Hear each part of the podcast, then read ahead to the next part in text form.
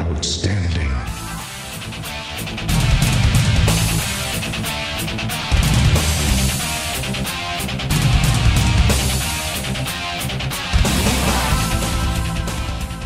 Diego Ferreira. Esfregando de costas no- no- nos lugares. Kate Schmidt. Então ali nos corpos, depois que eu perdi o medo, claro.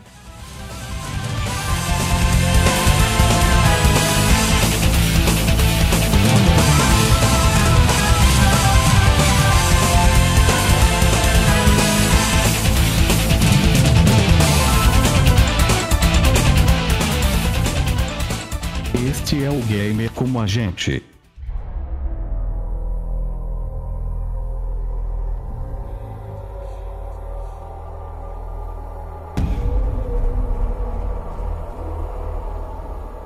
Olá, amigos e amigas gamers, sejam bem-vindos a mais um podcast do Gamer como a gente. Eu sou o Diego Ferreira, estou aqui na companhia da diretora Kate Schmidt. É, a diretora que tá tentando manter o controle, né? Do podcast eu não sei, né? Porque já, já tô pedindo música, terceiro. Opa, excelente, hein? pra quem então não reparou, a gente vai falar de Control, aí um jogo que foi muito esperado por mim aí, apareceu na minha lista aí de do GCG Awards, né? E tenho a agradecer a Kate por ter me emprestado o jogo e rapidamente, né, depois de virada do ano aí eu consegui me dedicar a ele e terminar pra gente poder fazer esse podcast maravilhoso aí. É, vocês devem ter reparado que o Stevox não tá aqui. É, infelizmente ele não jogou o jogo e também tá ferrado lá no trabalho dele, então é, foi uma oportunidade né, da, da gente fazer esse podcast então aqui, já que tem a nossa regra que os participantes têm que ter jogado, né, então essa não, ele não se aplicaria a ele. Então podemos começar aqui um pouquinho, né, falando sobre a Remedy, né, que é essa empresa é, finlandesa aí, bem, bem interessante, que faz uns jogos bastante únicos. Né, e, e tem toda uma assinatura bem interessante, né? Kate? Isso, eles sempre vêm com jogos com narrativas muito boas, né? É, menos Quantum Break. Mas tudo bem. Acho que eles exageraram um pouco ali no que eles queriam é, fazer, né? É, eu acho que foi o formato que, que o jogo, do- que o Quantum Break saiu, né? Que não agradou muito as pessoas. Mas eu, pelo que eu tinha visto na época, isso foi por conta da Microsoft, que pediu que a Remedy é, lançasse o game nesse formato de capítulos, né? Capítulos que também misturavam um pouco de. É como se fosse um filme, né? Você joga, mas algumas partes, assim, as cutscenes, ela- elas são como filme mesmo. E não agradou muito o pessoal. E o jogo ficou muito pesado, muito pesado mesmo. Eu só fui jogar bem depois, ano passado mesmo, mas eu achei o jogo bem pesado. É bacana, porém, né? Eu acho que foi um. Infelizmente. Um, não, não digo um erro, mas. Um dos piores ali da, da Remedy. É, ou talvez um exagero, né? Porque é, todos os jogos da, da Remedy têm essa, digamos, essa veia é, televisiva, né? Um pouco. E de, de mostrar cenas com atores reais, não sei o que. Então isso já tem esse tipo de, de coisa no DNA deles, né? Eu acho que Quantum Break só né, subiu isso à enésima potência, né? E pode talvez por culpa da Microsoft, enfim, eles tinham um acordo, né? Então o próprio Alan Wake e o, o Quantum Break, né, saíram exclusivamente ali para para Microsoft. Recentemente até a gente falou no, no GCG News que o direito do Alan Wake voltou para Remedy, né? Então pode ser uma coisa boa aí, coisas futuras que a gente possa ver, né? Mas eles não falaram absolutamente nada, né? Só esse esquema, né? Que, que a gente tem que guardar no coração aí. O Max Payne também é um jogo bastante interessante, né? É, o Matrix tinha, digamos, popularizado ali o Bullet Nossa, Time, né? E o. Max Payne né, usou com maestria ali, é um jogo bastante interessante. O detetive, no ar, bêbado, drogado, né? Que tem que resolver lá os problemas. É bem, bem legal. Eu curti bastante o Max Payne, um, um jogo muito legal mesmo. Você jogou a jogar? Joguei só o primeiro. Joguei só o primeiro. Eu. Entendi. Eu não lembro se eu finalizei ele. Eu sei que faz, faz, bastante tempo. Ele é de 2001, né? É, 2001, 2001. é. É, pensando que Matrix saiu em 99. Então, realmente, ele usou muito dessa, dessa receita aí. É, pois é. E foi um sucesso. Funcionou muito bem para um jogo de ação, bem interessante mesmo.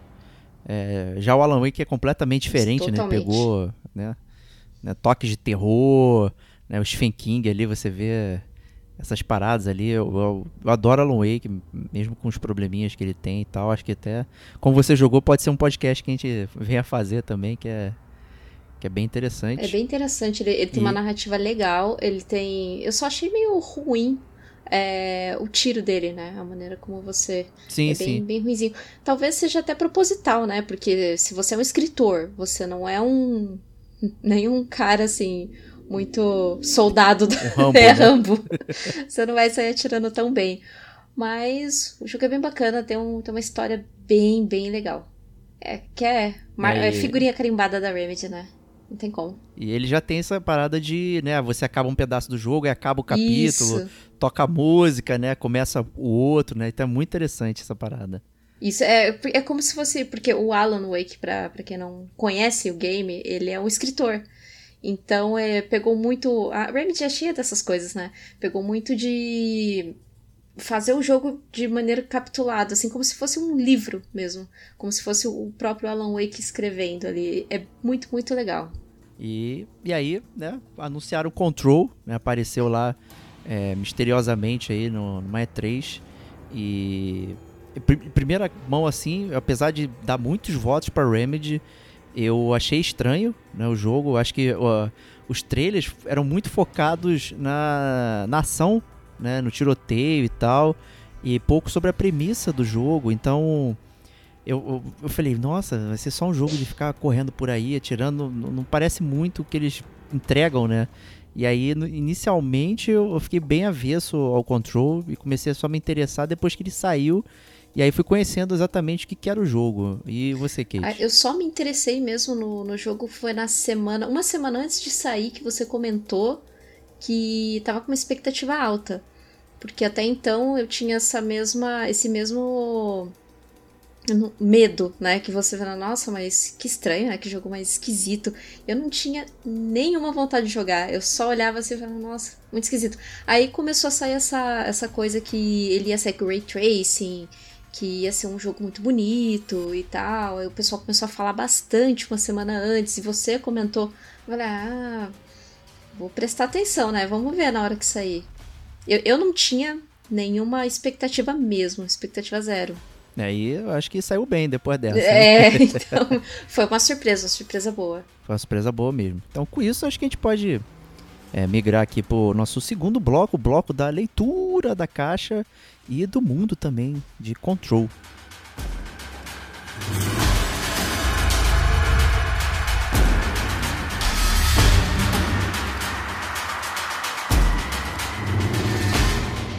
Talvez boa parte do interesse aí tenha sido derivado da própria premissa do jogo em descobrir é, como é que ele começa, né, Kate? Exato. Ele, ele começa de uma forma até interessante, né?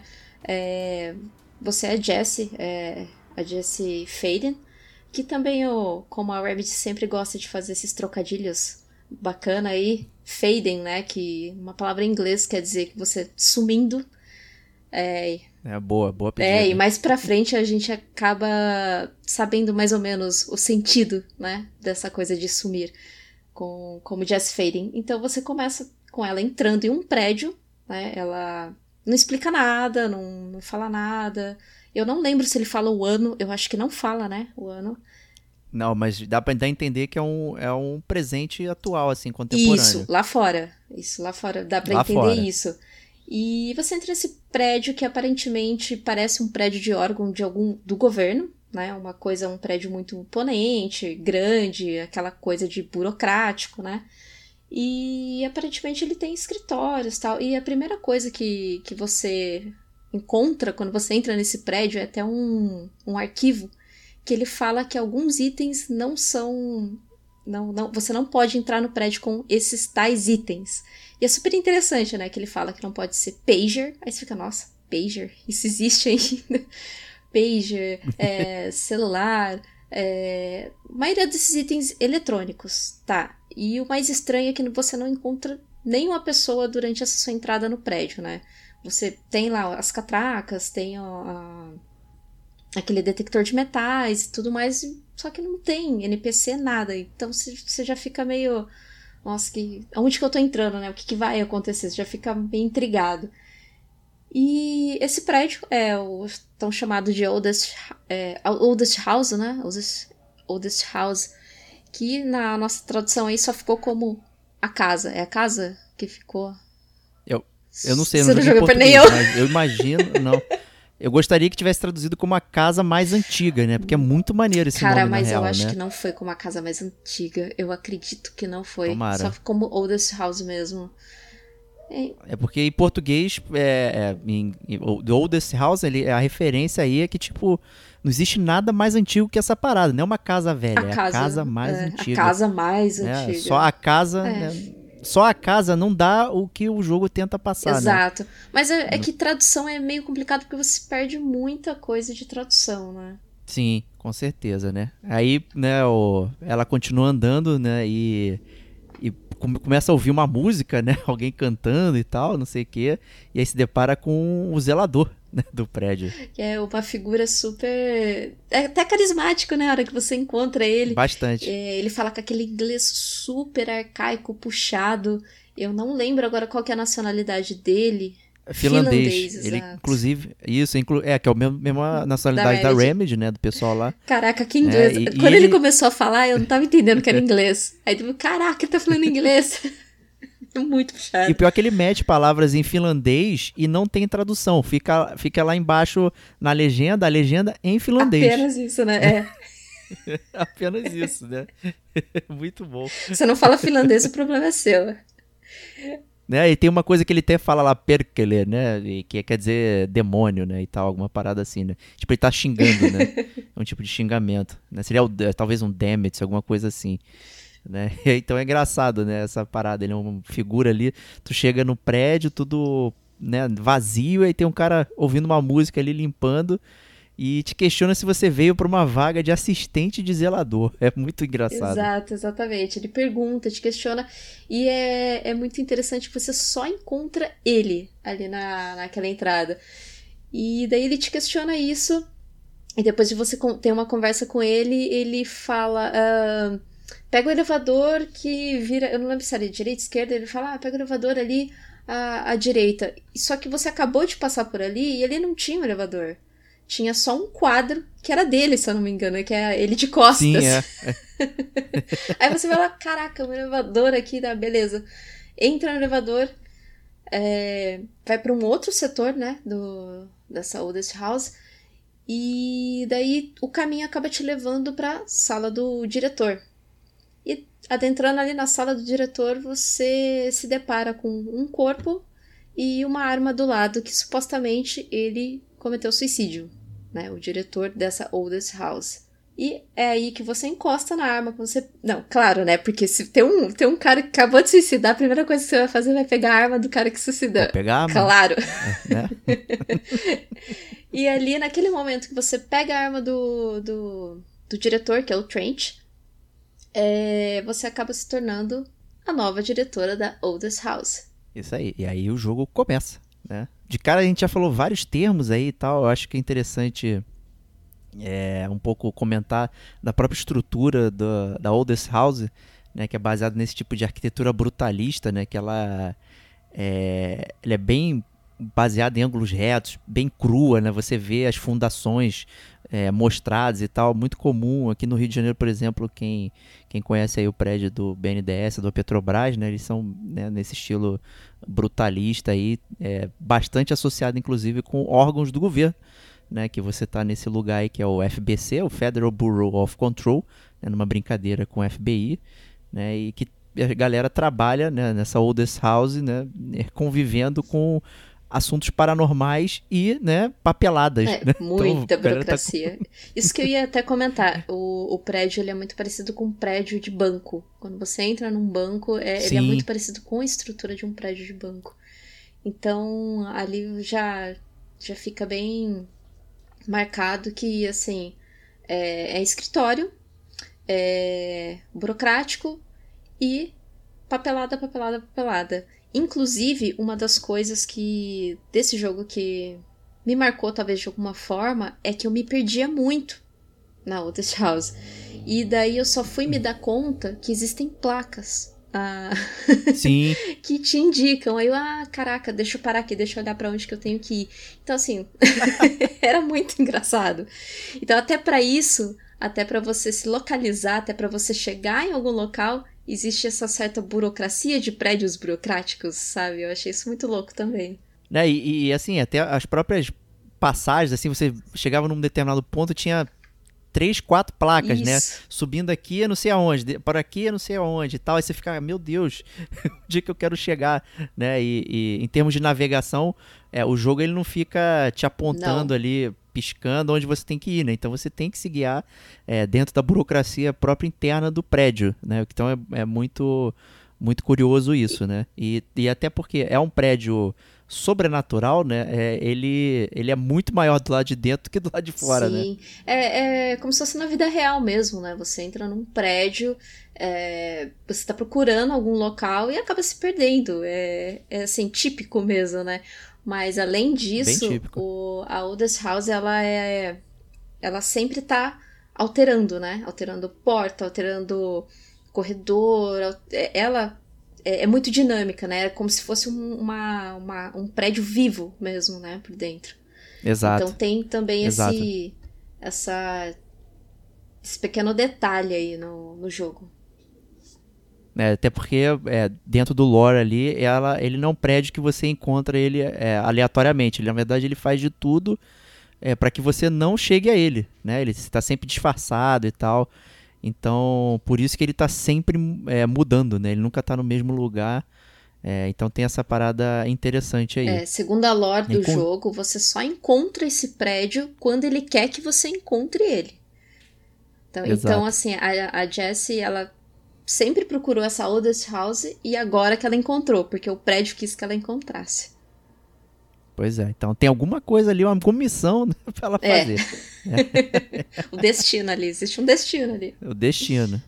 É, e conforme, né, é, nesse início aí ela vai trafegando, você acaba até é, descobrindo outros personagens, né? Tem o Arish, que é o, o de segurança ali, tem a Marshall, né? Tem, tem a moça lá, a Pope, né? Que é assistente do Dr. Darling, que é o, o cara que faz as experiências malucas, né? No, no- com, com, os- com as paradas sobrenaturais aí, paranormais. Então, assim, você vai tem um cache até bastante interessante assim, e você tem oportunidades até de conversar com eles e tal e descobrir mais sobre o mundo, mais sobre onde você tá.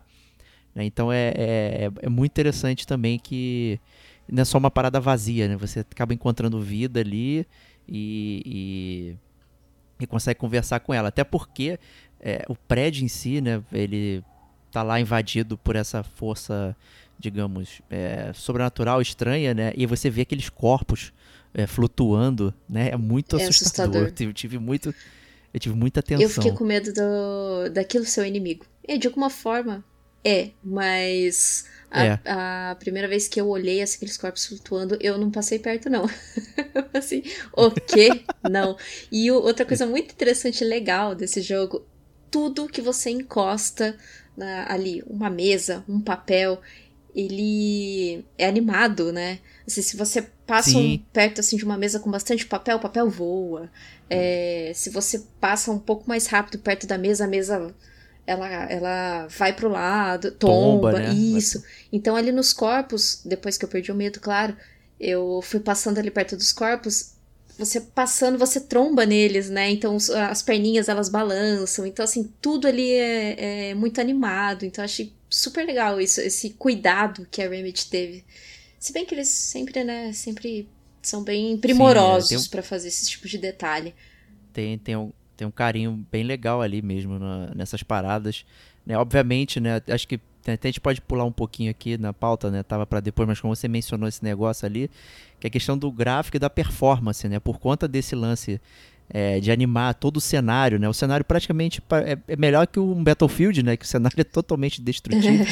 né? E, e dentro da lore é interessante porque como o a Oldest House é, ela sempre tá mudando, ever shifting, né? É, ela tá sempre é, rodando, você nunca sabe onde vai parar, então faz sentido você destruir toda uma sala e depois quando você voltar ela tá renovada, Exato. né? Você, É uma maneira É, então de até explicar, isso né? faz sentido. É, é uma maneira de, de Exato. você, do jogo explicar do porquê que se você voltar naquela sala, ela vai estar totalmente reconstruída novamente. Então eu achei isso muito legal também. Eu achei uma sacada sensacional que faz parte da lore do, do jogo. E né, mas o, teve problema de performance, Ah, né? é, Nessa, teve. logo quando saiu, né? Teve. Que era o pro- grande problema, né? teve principalmente nos consoles. é, Sim. de diversas vezes em momentos de, de ação, você chega a. O jogo chega a 4 FPS. Então, Nossa É. senhora. ele trava. Eu não sei se com você travou muito, mas teve um. Eu fui fazer uma das missões, assim, aquelas missões de alerta. Cara, travava demais, demais, demais. Eu não sei como não crashou. Acho que crashou uma vez só. Eu joguei no PlayStation 4. É, crashou uma vez, daí eu desliguei, liguei de novo, tal, funcionou. Não perdi o, o, o meu save, mas eu senti bastante isso, principalmente no- nos momentos de ação.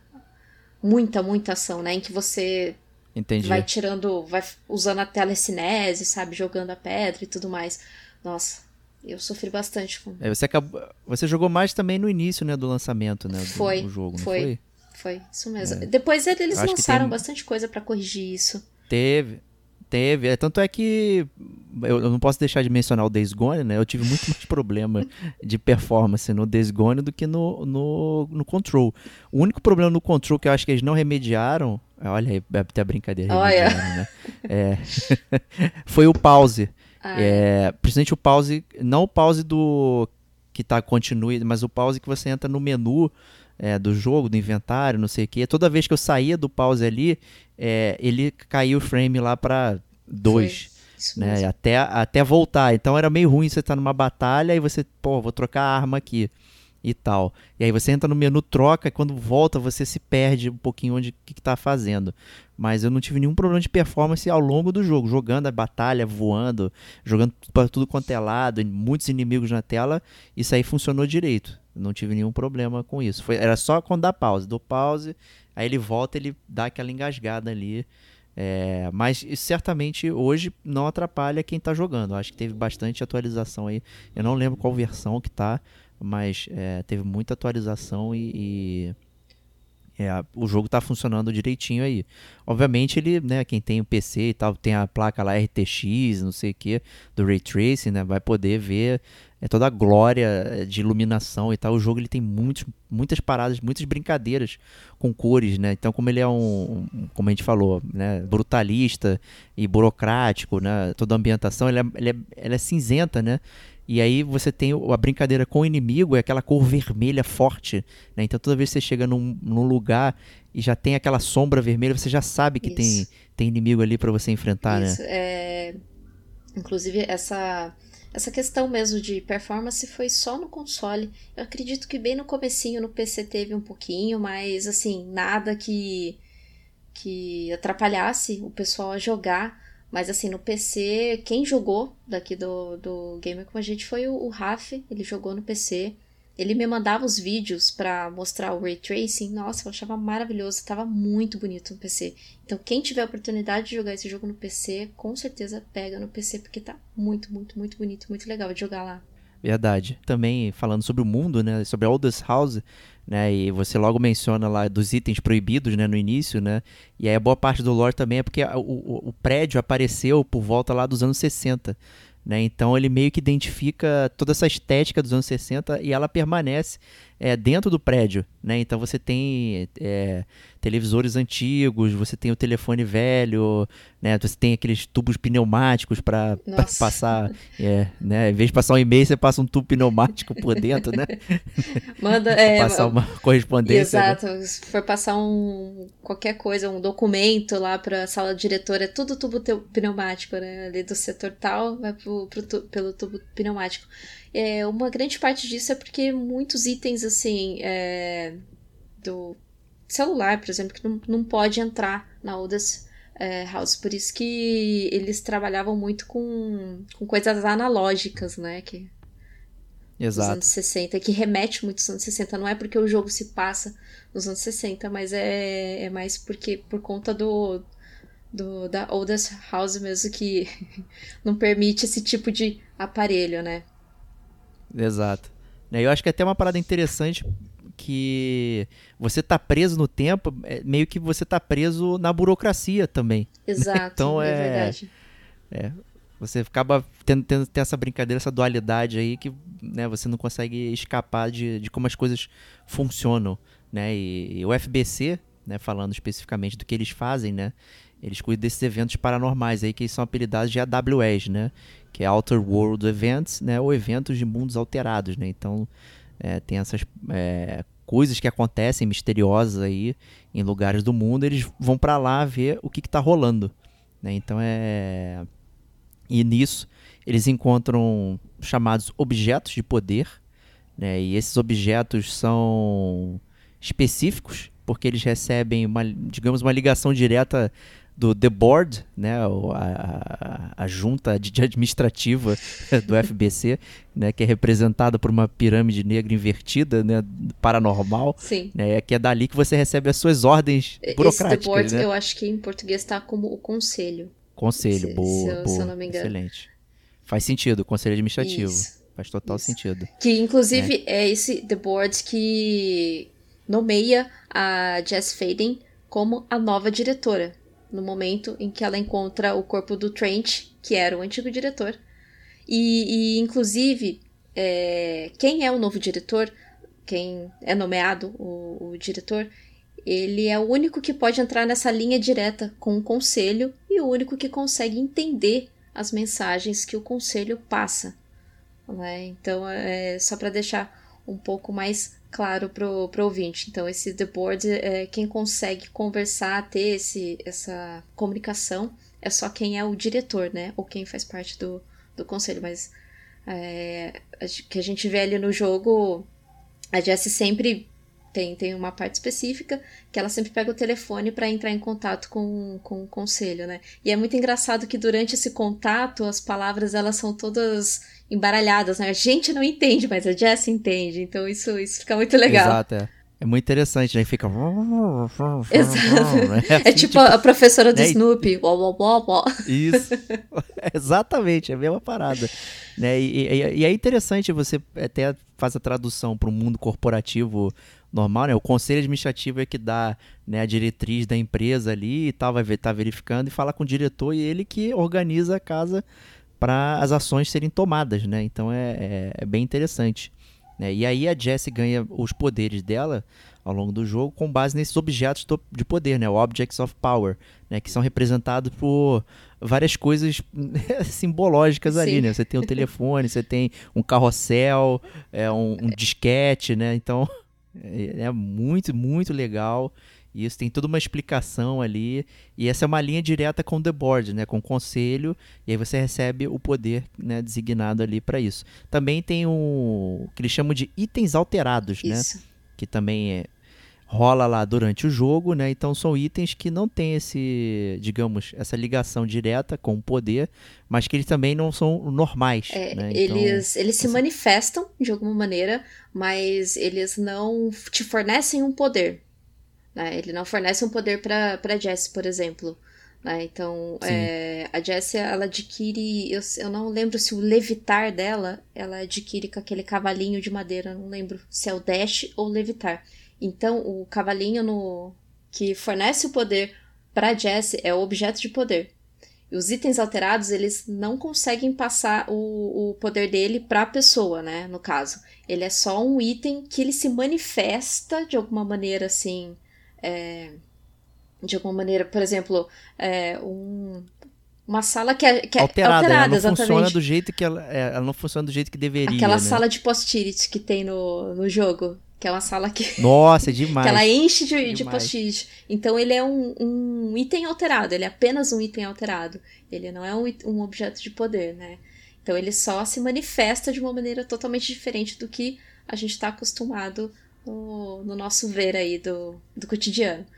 É, Exato. ma- O carrossel, pra te responder, é o, é o Dash. Dash. O Ah, Levitate, né? É, a- é a televisão, Benikoff TV lá. Bom, enfim, Né? Então tem essas distinções aí é, de como você, como o mundo funciona ali, né? Então eles tentam os objects of power, né? São itens de imenso poder, eles não devem ser disponibilizados, né? Eles têm que ficar ali é, trancafiados, presos, escondidos, né?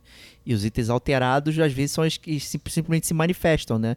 Então às vezes eles, o, o, FBC tem que ir lá, né? Reaver, né? É, o item ou neutralizar ele, né? Então é, é, é bem interessante. Isso essa tem, parada. Tem até um arquivo que quando você encontra. É, é bem no comecinho do jogo. Ele. ele é, é, os arquivos que você encontra normalmente são relatos das pessoas que trabalham lá. Então é muito engraçado de ler. Tem um que ele fala assim: bom, se você entrar numa sala e você vê que um objeto trocou de lugar, saia da sala e reporte à diretoria. então, assim, é muito legal. É, é, a porta do banheiro que some, né? Porque a casa, Sim. ela sempre tá alterando, ela tá sempre mudando, né? Então tem a da, do funcionário que ele fala, pô, é, gente, cadê o banheiro? Preciso no banheiro. É, alguém toma alguma providência, porque a porta do banheiro sumiu. E, e, assim, você sempre encontra esses arquivos desses funcionários ou relatando alguma coisa que está acontecendo na casa, ou acontecendo com o objeto que, que tá ali, ou é algum relato contando a história daquele objeto que a gente vai falar um pouquinho mais pra frente. É, e, e é bom você ter, ter falado isso aí, né? Porque é, a narrativa do jogo, né, passada ali em cutscenes, né? Então você vai é, avançando na história, você vê uma cutscene ou uma cena em FMV, né? Tem aqueles momentinhos que você vê os atores reais é, trabalhando e tal ali, funcionando que é típico da Remedy, né? Faz parte da, da experiência deles, né? Mas a outra parte da história, ela é, ela é, passada, digamos, experimentando o terreno aí, né? O, explorando o local, né? Então você encontra textos, né? Tem e-mails, tem tem cartinhas, né? Pessoal reclamando e tal. Você vê como funciona o aparato burocrático aí. Tem gente falando de xerox, tirar cópia, né? E tal. É muito interessante. Você tem os áudios né, tem o, os rádios lá com fita cassete é, tocando música, tocando programa, né, um programa estilo Twilight Zone e tal, assim. É, até vale como referência aí é, programas como Twilight Zone, Arquivo X e Twin Peaks, né, para o mundo de Control aí, acho que tem essa veia paranormal sobrenatural deles, né, além do pouquinho de terror, né, e tem os vídeos também, você pode ver a, tele, a televisão, tem um tem um, tem uma, um cartoon animado ali que é bem aterrorizante até. É, esse cartoon animado ele é, tem, tem até um porquê que ele fala lá na lore. Um pouquinho mais pra frente, quando a gente chegar um pouquinho ali nos spoilers, né? Porque. Justíssimo. Agora, agora não, é... não tem graça falar se eu falar, nossa, vai estragar. Não tem graça. vai estragar muito. E, né, os vídeos também, você vê os vídeos né, do Dr. Darling, né, falando sobre é, é, realmente uma apresentação institucional, né? Seja bem-vindo, né? E olha aqui esse objeto e tal, é muito interessante é, essa Ele me lembrou aí. muito aqueles então, vídeos do Lost, da Dharma, que a Dharma fazia, isso, sabe? Muito parecido. Senti essa vibe também, é. Senti essa vibe também. E você vê que ele tá desconfortável gravando ali, então ele, oh, será que eu fiz certo, né? Passa a pessoa no fundo, né? é mu muito, muito, muito divertido. É bem legal essa parada aí. Né, e complementando isso também, né, é, o próprio jogo, é, como o inimigo que você enfrenta é esse The né, o ruído. Então, quando você está lá, você vai circulando e você fica ouvindo mais vozes, é, tipo parecido com o do conselho, né, você não consegue exatamente dizer o que, que ele está falando, mas ele está falando alguma coisa e você ouvir isso no no headphone, fica uma imersão muito fica. maneira, né? Andando e fica. E fica assustador é, até, na real. É, são várias vozes, assim, né? Fica. É, é, como se fosse uma estática com, com vozes. É uma coisa bem até assustadora, né? Se, se, se não fosse todo, toda essa, essa coisa de ser um jogo de ação tudo mais. Se fosse o. Você não toma nenhum jump scare, lógico. Mas Sim. é uma. É um que fica ali na sua cabeça, né? Tipo, dá um pouquinho de medo, até um pouquinho de medo de avançar em certos pontos, né? E uma coisa que eu achei muito legal no jogo é que cada setor que você chega pela primeira vez estoura o nome do setor na, na tela, assim. Pum. Sim. É muito legal. Na fonte do, na fonte do jogo, é. né? É muito maneiro. O que também remete a uma coisa meio burocrática, sabe? Ah, aquele tipo de, de fonte, né? Achei muito, muito legal isso. E também, a, além disso, é, tem essa questão da burocracia, mas tem uma questão de televisão ali também, como se ele estivesse anunciando o capítulo. Ah, Nesse caso, ele é muito sutil. Né? É, Quem jogou vai reparar que às vezes você completa uma ação, né? Aí ele fala, ah, agora você tem que ir para o Research Center, né? E aí nisso mostra, né, uma parte do, do setor de pesquisa descendo e ela falando, né? E é como se fosse mostrando cenas do próximo capítulo. A, a sua próxima aventura vai ser aqui, né? Então ele não está cortado li- é, realmente como uma televisão, uma série, mas ele narrativamente ele mostra dessa forma. Então é muito interessante também. É, tipo, aquele setor ali você já explorou e agora você vai passar para um outro setor em que você vai ficar um tempo, que é ali que é o seu objetivo. Porque como a gente falou no começo, não é um mapa que marca que você tem que ir ali, né? É um, ele te dá um sentido maior de exploração. Você tem que explorar mesmo, você tem que ah, aquele setor novo, ah, deixa eu ver o que está acontecendo aqui. Então, é, é, é muito legal isso, né? Claro, quando você volta no setor anterior, não, não tem isso. É mais essa coisa para capitular mesmo, né? Para ficar bem, bem, de uma maneira bem contadinha, bem, bem legal. É, e o que até parece que é alguém escrevendo, né? Sim, exato. Exatamente. Acho que fica toda essa sensação, assim. Então é muito, muito maneiro mesmo é, reparar nessas pequenas coisinhas, assim. Então é. acrescenta muito ah, ao jogo. Né? E o último item, talvez aqui que a gente possa comentar do mundo também, é que tem esse Ocean View Motel, né? Que é esse motel de beira de estrada aí, que se chama Ocean View. E ele serve meio que uma ligação entre mundos, né? Então, é, ele, o jogo praticamente trata disso, né? De que existem outras dimensões e tal. E esse Ocean View Motel é uma espécie de passagem, né? Só que a própria lore do jogo diz que você só pode ir para um lugar e, e sair de outro de que você tenha vindo. né? Então, apesar de você ir lá no, no, no motel, você vê outras portas, mas você não pode interagir com elas, né? Isso. Porque elas são de lugares que você nunca foi e nunca conhece, né? Exatamente. É, inclusive, acho que a primeira vez que você vai para esse Ocean View motel, é, tem um puzzle. Eu não sei se você ficou tanto tempo nesse puzzle, mas eu demorei um pouquinho para entender o que, que ele tava querendo dizer. esse puzzle do, Ah, tá. do Ocean View. Eu saquei o Que é, é que, bom, eu não vou falar, né? Mas assim, Não, não, eu, eu aí, achei muito fantástico essa essa maneira como eles fizeram essa ligação, né, de limiares, né, que eles falam que são os limiares de, de outras dimensões aí, que ligam as dimensões. Então eu, eu fiquei um pouquinho empacadinha aí nesse, nesse puzzlezinho, mas nada que eu fiquei nervosa ou que eu tive que buscar no YouTube, sabe? Foi coisa mesmo de, como volto a dizer, exploração. Exploração. E prestar atenção no, no, no cenário, porque tem um, um- um item que você pode, digamos, é, acionar Isso. ali, né? É, é- só que se você só focar em apertar né, o comando você, e não olhar em volta, você não vê o que está mudando. acontecendo? É. né? É, exatamente. né? Então é e com efeito de luz e sombra muito fantástico até, inclusive, bem bem Bem, maneiro. bem legal. E é legal quando você vai lá no motel e tal, aí nas várias vezes você vai, aí tem conversa, tem rádio, né? Ou, ele tá vazio, mas é como se você conseguisse ouvir os ecos, né, de todos os motéis Ocean View em todas as dimensões ali naquele momento, né? Então é bem bem interessante. E é com isso eu acho que a gente pode então é, abandonar aqui esse mundo aqui e ir pro bloco 3, o bloco da jogabilidade.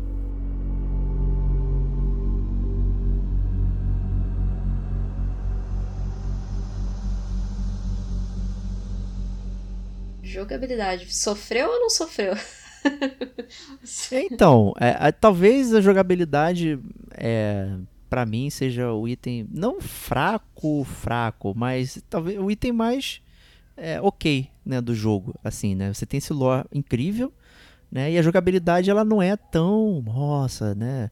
Então, para mim, talvez o maior problema que eu encontrei foi que te- tem é, a habili- a habilidade de você ficar agachado, porém quando você vai atirar, ela levanta. Nossa, Né? Isso me incomodou muito, na eu verdade. também, eu também fiquei bem incomodada com isso, porque a primeira coisa que eu estranhei é que não tinha cover.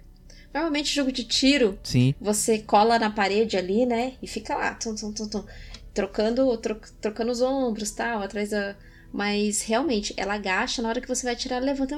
Aí eu fiquei pensando, mas que sentido que tem eu agachar? Eu falei, ah, tudo bem, acho que agachar eu vou ter que passar agachado em algum lugar do mapa, porque não faz sentido nenhum você usar isso num- numa trocação de tiro. No começo, eu achei isso muito ruim. Mas, de acordo com que você vai ganhando os seus poderes, é, eu percebi que toda batalha ali você tem que alternar. Você tem que saber alternar com dash, com escudo, com telecinese. É, é, tudo muito, assim, rápido. Tudo muito rápido. Então, é, não tem essa coisa, ah, ficar aqui no cover, ficar tirando tal. Então, você começa a entender isso um pouquinho mais pra frente, quando você vai adquirindo é, mais maneiras de você ir para uma batalha. Mas no começo, é bem triste mesmo.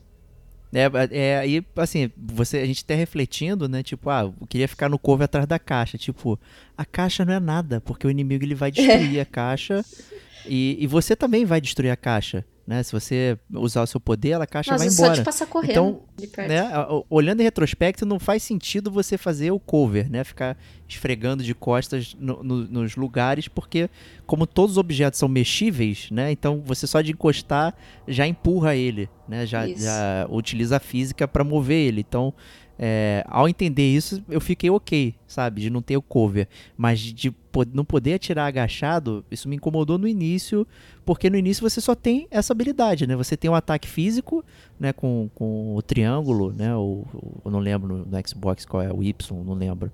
Ou o X. É, que aí ela dá tipo um encontrão, né? Sim, isso. Só, só isso, é só isso. E a arma, inclusive, ela não tem munição. A arma é como se ela tivesse uma barra de estamina. Né? Estamina barra boa. aquecimento. É, você atira, atira, atira, atira, a barra vai enchendo. É como se você, nos jogos de tiro, você pegasse uma metralhadora, aquelas metralhadoras fixas, ficasse atirando, atirando e ela superaquece e demora para voltar. Então você tem que saber dar uma remediada aí, ó, remedy, dar uma remediada aí, no... Olha aí. nos tiros, para você não superaquecer a sua arma, porque isso pode te prejudicar, principalmente no começo que você só tem isso e o encontrão, né? E, e vai aparecer é. inimigos com escudo. Cara, como isso é horroroso no começo, inimigo com escudo, você sofre demais. Tenso. Demais, demais. É. Você começa bem underpowered, assim, na verdade, Sim. né? Você tá bem a, além, aquém do, dos inimigos. Depois é que, né, dá aquela, aquele gosto, né? Quando você pega tudo, nossa, é uma máquina. Mas até lá é, é complicado. até lá é complicado.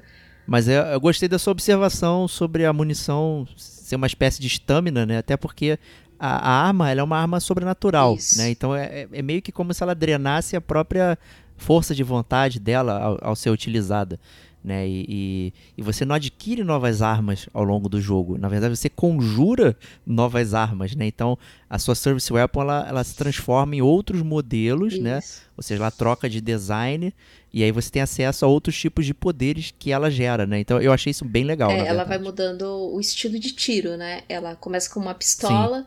aí você consegue até uma, como se fosse um canhão de mão assim, é Sim, uma, uma 12. Um granada launcher praticamente, tem... E tem shotgun. Isso, shotgun. Eu, eu, eu fiquei bastante só na shotgun, usei muito a shotgun e pistola. Só esses dois que eu fiquei. Eu acho que tem metralhadora também. Tem metralhadora. E tem, sniper. Tem o sniper é, tem também. Sniper também. Sniper não usei nada, nada, nada, nada. Não usei praticamente nada. Eu usei mais na, na, na penúltima missão, eu usei bastante o sniper. Pra pegar os inimigos de longe ali, que eu tava penando. Nossa. É porque o checkpoint ali era meio ruim, aí eu caraca, não tava mais aguentando. Falei, vou ficar de longe atirando, vambora. Mas uh, é. uma outra uma outra coisa da jogabilidade é que o seu sangue, né, o seu HP, você recupera com é como se fosse um umas pedrinhas que caem do, dos, dos inimigos quando você mata eles. Eu não gostei muito daquilo, porque às vezes parecia que caía um milhão de pedrinha, aí eu pegava não preenchia a vida.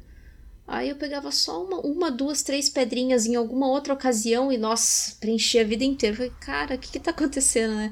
Eu achava isso um pouco confuso. E, inclusive, isso é muito... Isso é muito difícil no, em boss, porque em boss não tem tanto inimigo para você matar, para você pegar vida, né? Então, nossa, no, no boss ali eu ficava... Se dava, Nossa, dava, dava suado, né? Nem respirava. Eu não sei se você fez o, o todos os bosses, inclusive os, os de side quests. Sim. Mas fez? Nossa, você fez aquele do veneno? Sim, sim. Sim, pô, nossa. Nossa, saco. aquele do veneno, eu Que saco. fiquei. Acho que foi Que a, a parte que eu mais fiquei no, do jogo foi ali, no boss do veneno. Tava quase desistindo. Mas Eu odeio parada de veneno Ah, no eu jogo. também. Então eu já fiz aquele irritado. é fogo e veneno. Nossa. São, são do- do- dois elementos que, que em qualquer jogo você morre. É insta-kill, né? Pois é. E aí, assim, pra ajudar, né, na verdade, conforme você mata os inimigos, você vai ganhando lá um- um- uns pontinhos, umas almas, né? Ah, é. Parafraseando Dark Souls Exato. aí, né? E, e aí com isso você pode modificar suas armas, evoluir elas, né? Você ganha. é, talvez é, me parece um pouco que isso foi colocado depois, assim, sei É. lá, né? Meio forçado, porque você tem as habilidades que você ganha, então você completa uma missão ou mata um boss, você ganha pontos pra árvores de habilidade, né? Que é aquilo que eu sempre critico. Pra que, que elas existem se você, né, não se você é meio estático, né? Então você compra é, mais sangue, mais energia ou melhora os poderes que você adquire. Eu achei isso meio, meio um porre, na verdade. É, os, Né? os- E praticamente os desnecessário. modificadores, pelo menos pra. Tem tanto modificador pra arma quanto modificador pra, pra própria Jessie, né? Pros poderes da Jessie. Eu achei Sim. os modificadores do, do- dos poderes da Jessie bem ruinzinhos, porque ah, ele te dá 3% de tal coisa. Eu tava até conversando Nossa, com. é muito miserável. miserável, não faz diferença. E assim, como que você vai ter um. um uma, um padrão, como que você vai saber o quanto que você dá de dano? Ah, mas eu vou aumentar 3% aqui dessa taxa de dano que eu tô dando, mas você não sabe quanto de dano você tá dando. Então, assim, pra mim não fez sentido nenhum, e daí cai naquilo que você falou. Isso daí eu acho que foi colocado depois por algum investidor que falou assim: ah, não, põe modificador, pode pôr modificador, porque o cara vai ficar mais no mais na fissura de querer loot bom. Mas, diferença nenhuma. Diferença nenhuma. É, não tem loot bom, Não. na verdade. né? E, e ainda é limitado, né? Você pode, sei lá, pegar 24 mods e, e 20 Isso, é, do isso. mod pessoal dela, né? Então você tem que ficar é, Apagando. vendendo, né? Desfazendo, apagando. Enfim, é um saco. Eu botei tudo em health, enfim, né? Foi a melhor parada. Comprei tudo em health, health gigante. Zero preocupação com, com eu inimigos. só coloquei Foi- na estamina de dash no finalzinho. Que aí eu usei bastante modificador de estamina de dash. Não deu muita diferença, sabe? Mas acho que psicologicamente eu, eu me sentia mais invencível Bom, ali. eu peguei um modificador, eu peguei um modificador interessante do daquela habilidade de é, dominar o inimigo. Ali era muito rápido, era- acho que era 57% Caraca. a, a maior. Então era, eu apertava o quadrado e ele, meu inimigo em, em dois segundos já estava do meu lado. É, então valia a pena. Esse valeu a pena no- na rodada final ali que continha muito inimigo. É, praticamente eu tava com o exército ali comandando.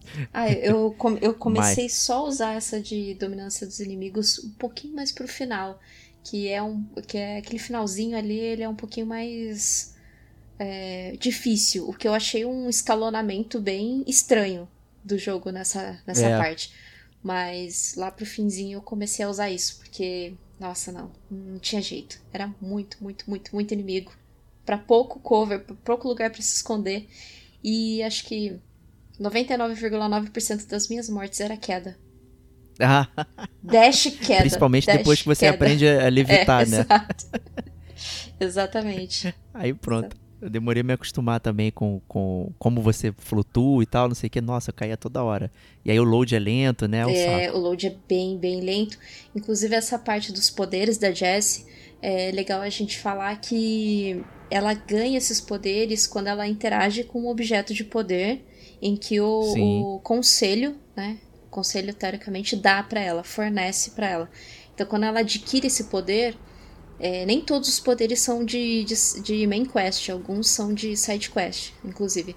Verdade. É, quando o conselho dá pra ela algum poder, eles é, eles ensinam ela a usar esse poder, né? Então você vai pra uma outra dimensão e daí eles falam, eles falam daquele jeito meio professora do Snoopy, é, olha, testa esse poder aqui de- naquele inimigo, daquele jeito. Aí ela vai lá e testa. Então assim, todos os poderes teoricamente é o conselho dando pra Jessie, de alguma maneira. É, e porque ela é diretora, Exato, provavelmente, né? exato. Né, Então, e aí você mencionou essa questão de morrer e tal. É, o, o checkpoint do jogo são umas espécies de pontos de controle, né? Literalmente checkpoints, né? E, e as- tem tipo uns radares, uns Ah, é. negócios ali que você limpa o ponto de controle e você consegue se movimentar entre as áreas do mapa, né? E ali quando você morre, você vai parar no último ponto de controle acionado, bem, bem padrão aí. Alguém poderia argumentar que é Souls-like, né? Já que você faz a- o fast travel na fogueira ou no ponto de controle, enfim. E quando você morre, você perde um pouco lá do seu é, do seu dinheiro, né, É, é etéreo, verdade. né? Não, mas o, din o Então, dinheiro também. no. Pelo menos no, no Control, não me fez tanta diferença. Não sei se você usou ele pra muita coisa, mas ele. não, ele é- não- nem liguei, na É, verdade. Assim, por isso eu acho que eu não, eu não senti tanto essa coisa de perder o dinheiro. Porque o dinheiro você usa pra fazer modificadores random, né? Que você consegue construir ali a partir de algumas peças de modificadores que você quebrou. E, ou senão, acho que o up da arma, não lembro se usa dinheiro O também. up da- Usa, usa, né? usa muito dinheiro. É 40 mil, assim, mais itens é, de craft do jogo, que também parece bem Nossa, aleatório. extremamente aleatório. Tem uns nomes, né? House Memory, tem uns nomes assim até maneiros, mas tipo, eles não significam nada. Então foi só colocado pra. Ah, tá. Pra, eu não posso só pagar pra melhorar a arma, eu tenho que pagar e ter item pra melhorar Ter a a arma. sorte de cair esse É. item. Porque ele é Exato. muito random mesmo. Ah, vai cair naquele É. setor. Não, ele cai em qualquer lugar. Então, assim, eu nem me preocupei com isso. Quando eu vi, já, sei lá, algumas armas já estavam nível 3 e tal. Enfim, é, jogando você eventualmente chega. Mas não é, é- é- Ele é mais um jogo que é melhor você ser bom do que você ficar upando as paradas. É verdade. Acho que, é, acho que é aí que a gente percebe como essas coisas foram colocadas depois. Porque se você jogar bem, né, sentir o combate, é, ficar diferenciando ali, usa tiro, usa poder e tal, não sei o que, você praticamente é invencível, né, independente da, da- dos seus mods ou da força da sua arma. né. então é, é irrisório essa, esse negócio aí. É uma coisa que a gente acabou falando no, no bloco 2, mas eu não quis abordar. É, a, é a navegação dentro do.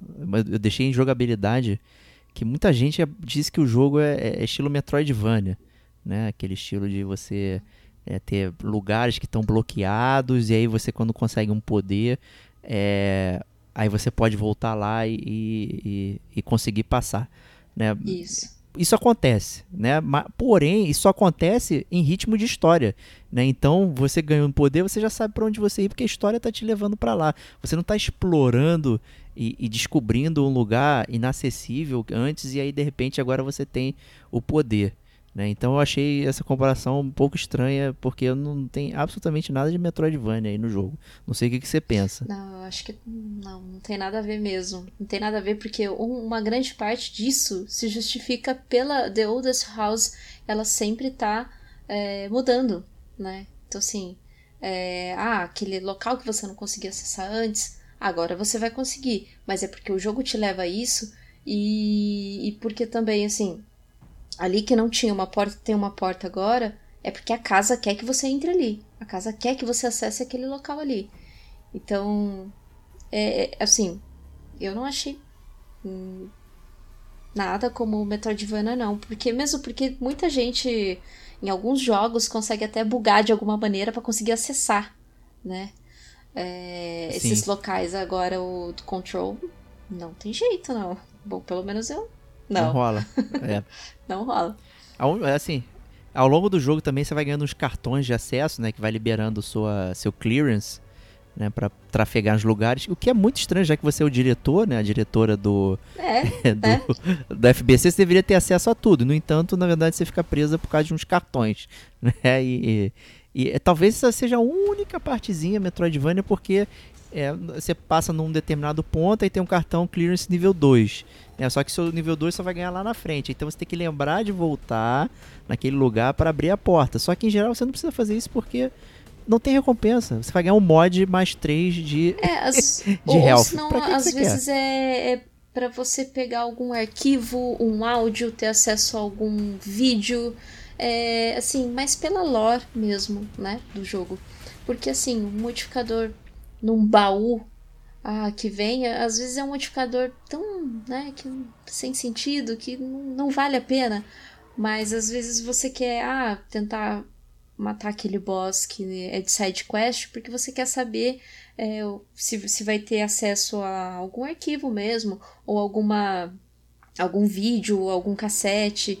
E, inclusive, uma das partes que eu acho super legais dessa, dessa, desse jogo é aquela aquele setor que ela vai em que as coisas é tudo ao contrário. Que é como se entrasse no espelho. Ah, sim, verdade. Muito. É uma side é quest. É uma side quest, que inclusive o boss é contra ela mesmo. É...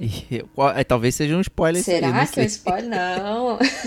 eu acho que não. Porque assim, você pode passar até batido, por isso que você nem, é, nem, nem vai no setor, nem, nem é. acaba tendo esse confronto. Mas é muito legal essa sala. É muito, muito, muito legal. Eu só não vou contar mais porque eu tô até com medo agora de falar que. que, é, que alguns falam. Mas é bem legal. É bem, bem, bem legal essa. Foi uma das salas que eu achei mais legais.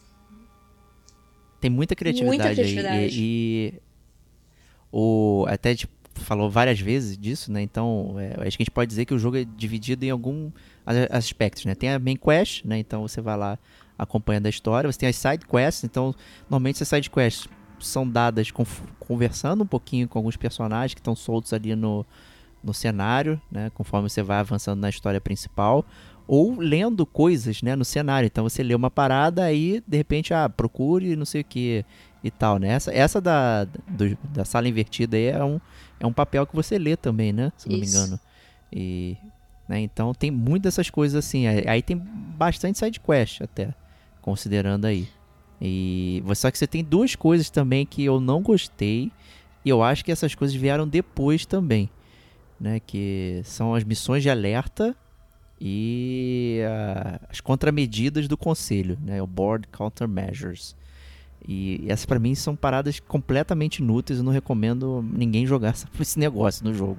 Não faz sentido. As contramedidas, se você faz, é, são tipo uns desafios, né? Que você, ah, mata tantos inimigos de certa maneira. Ah, jogando um extintor, mate não sei tantos inimigos. Então, assim, são desafios meio bobos. É, e que se você, você completando, você ganha um ponto, né? De up de de, de habilidade mesmo, né? Um ponto de habilidade. Sim. Era um pontinho de habilidade. E como eu queria platinar. Ou um mod, depende. É, exato. E como eu queria platinar, eu tinha que ganhar 40 desses. Então eu, eu fiquei muito nisso. E é, é muito repetitivo. É, é totalmente. Sabe? Não precisava. Assim. Não precisava investir nisso.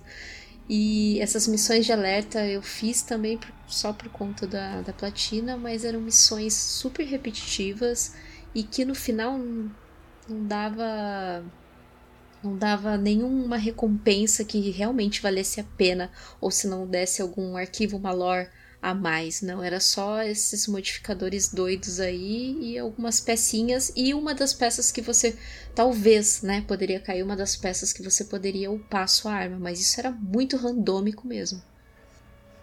É, pois é, então e, e ela tinha tempo, né? tinha, né? Então você 15 tinha minutos. 20 minutos, né, 15, 15 minutos para chegar em determinado setor e enfrentar os inimigos ali.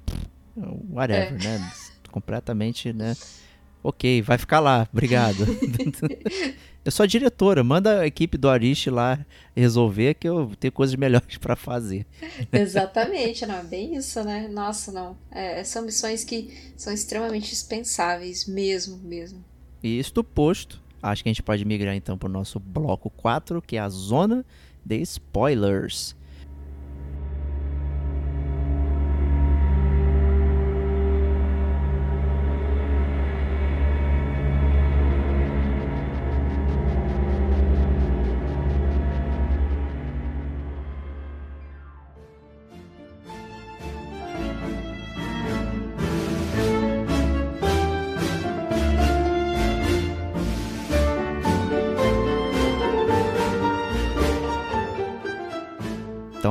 Sempre aquele recadinho aí do Gamer Como a Gente.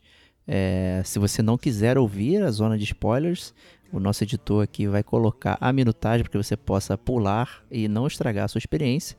Né? Então você pode ouvir todo o podcast até aqui, né? se inteirar sobre como funciona o jogo, mas não se inteirar como funciona a história e pular direto aí para as notas. Mas se você quiser ouvir, seja bem-vindo, que a zona de spoilers começa agora. Se você quer retomar o controle, pule para 1 hora e 32 minutos.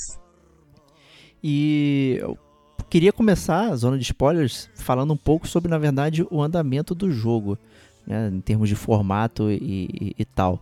Né, uma coisa que eu achei bastante curiosa, assim, é, é, que a missão principal é muito séria, né, os personagens são sérios, não sei o que, mas toda a parte é, anexa a ele é muito engraçada. Né? Então as sidequests são engraçadas, os textos são engraçados e tal. Tem essa dualidade, eu achei bastante interessante isso. Não sei se você achou isso também. Fica equilibrado, né? Fica bem equilibrado é. Né, essa coisa. É, assim, sempre que eu achava um arquivo novo, eu achava sensacional. Porque assim, ah, não, é mais coisa do, do jogo. Mas o, o que. Uma coisa ruim é que assim, quando você pega um arquivo novo, para você ler aquele arquivo que você acabou de pegar, você tem que apertar aquele touch do, pelo menos no PlayStation. Sim. Você tem que apertar aquele touch, né? Aperta e segura. Se você deixa para ler depois, você vai acabar perdendo esse arquivo, porque na hora que na hora que você entra naquele menu para acessar o, o, os arquivos, é, você tem que você vai para aquela barra de rolagem, né? Vai descendo, descendo, descendo. Sim. Então, quando você é, vai no arquivo, ele perde aquele, aquele sinal de que é um arquivo não lido. Então você é acaba passando isso. ele ele vai embora, assim, você nem percebe, sabe? Então eu, nossa, fazia de tudo para apertar ali o touch e ler na hora, porque assim, você perde, perde-se muito é, dessa maneira, a menos que a pessoa deixe para ler tudo no final da, do jogo. Mas eu não recomendo, eu recomendo ler. Não, vai é, perder perde muita, coisa. coisa. Perde muito, fica perdido, não sabe o que tá acontecendo. É, os arquivos eles adicionam muito da história, adicionam muito do, do que tá realmente acontecendo. Um dos arquivos que eu achei super legal foi o da geladeira, que explica como que. Sim. Ah, a geladeira bom. foi parar lá. Eu achei sensacional. Esse arquivo e inclusive uma parte do jogo em que você entra naquela prisão. Sim, sim, caros ouvintes, existe uma prisão de objetos nesse jogo. Oh, não, libere os objetos. O que, que eles fizeram? Exato, tem, tem uma prisão, ela chama acho que Panopticon, né? Panopticon, alguma coisa assim. Isso. Que são a, a prisão dos objetos de poder essa prisão, se eu não me engano, as paredes dessa prisão ela tem que ser feita com uma pedra, uma pedra negra que, que de acordo com os estudos do professor, professor não, do cientista o Darling, é, ela, ela consegue obstruir, né, o, o, os, os poderes desse objeto. Então, tem uma parte muito interessante que você tá andando ali pela, pela prisão dos objetos e você encontra um cara sentado em frente de uma geladeira. E o cara, pelo amor de Deus, me ajuda, me tira daqui, eu não posso sair daqui. Porque segundo, segundo a lore do jogo, se você tira os olhos da geladeira, é, pode acontecer coisas ruins com você, né? A geladeira pode te matar, pode realmente acontecer coisas bem ruins. Então o cara tava lá vigiando a geladeira e ele te pede, pelo amor de Deus, busca ajuda, busca ajuda. E quando você volta lá pro, pro, pro, pra entrada da prisão, você fala, né, pro, pro diretor ali, pro responsável da prisão, ó, tem um cara que tá ali na geladeira, coisa tá ali. Putz, eu esqueci. ele tá lá. Eu esqueci, eu esqueci dele. dele. não sei o quê. Cara, é muito engraçado, é muito bom. Essa parte foi uma das partes mais legais, inclusive ali na, no Panopticon que você encontra um objeto de poder muito interessante que liga o Alan Wake ao Control, que é a máquina de escrever. Eu não sei se você chegou a Olha encontrar. Aí, você chegou a encontrar ela ali? Sim, sim. Sim. Tem, tem várias referências ao Alan Wake, mas eu não queria entrar nelas agora, não. Eu queria prosseguir aqui é, com a própria história do Control. E esse teu exemplo aí de bom humor é, nas missões anexas é muito interessante mesmo que dá esse contraponto com a, a, a main quest, que é muito séria, né, e tal. Mas eu, me leva também a um ponto que eu achei que tem pouca missão principal, na verdade, né? Se você só focar ali, o jogo acaba muito rápido, né? Ele desenvolve pouco, então ele meio que incentiva realmente a você é, ir explorar lá e descobrir e ler, né? E aí o jogo dura muito mais. Quando você, tem side quest pra caceta. né? Tem sidequests interessantes e tal. E até uma parada interessante, né? As sidequests é que tem os bosses, né? E não a main quest, né? Que até pode gerar decepção se esse estilo, né, de ah, eu preciso enfrentar um boss para ficar feliz que eu é, passei por algum lugar, né? O, o as sidequests são o lugar para isso, né? A main quest ela não não aborda, tem uns mini chefes assim, mas nada comparado ao que você enfrenta é, nas sidequests, né? Sim, sim. É, acho que você falando sobre a, as missões principais, se for parar para pensar, são, são poucas mesmo. É, o jogo ele é muito mais focado em exploração, porque, como eu disse bem lá no comecinho, ele não te dá um direcionamento ah, você tem que ir em tal lugar, sabe? É, é uma coisa mesmo que você vai explorando. É, você tem uma conversa, se você não prestar atenção naquela conversa, você não sabe muito bem para onde você tem que ir. Você não sabe muito bem é, que tipo de, de caminho, continuidade que você precisa dar para o jogo, né? Então, é, essa questão das missões principais realmente são poucas, uh, mas o que torna o jogo muito rico, muito gostoso, assim, de se aproveitar é a lore, com certeza. É a lore, essa parte engraçada que ele tem. E com certeza é você pegar alguma side quest para fazer. É, focando só em missões principais, perde eu acho que perde-se bastante, viu? Perde-se bastante do, do do que você pode Não, com certeza. adicionar ali, né? Do, da, da história. Mas que a história é imensa, é imensa. Se for contar a história em um cast, dá quatro horas, eu acho.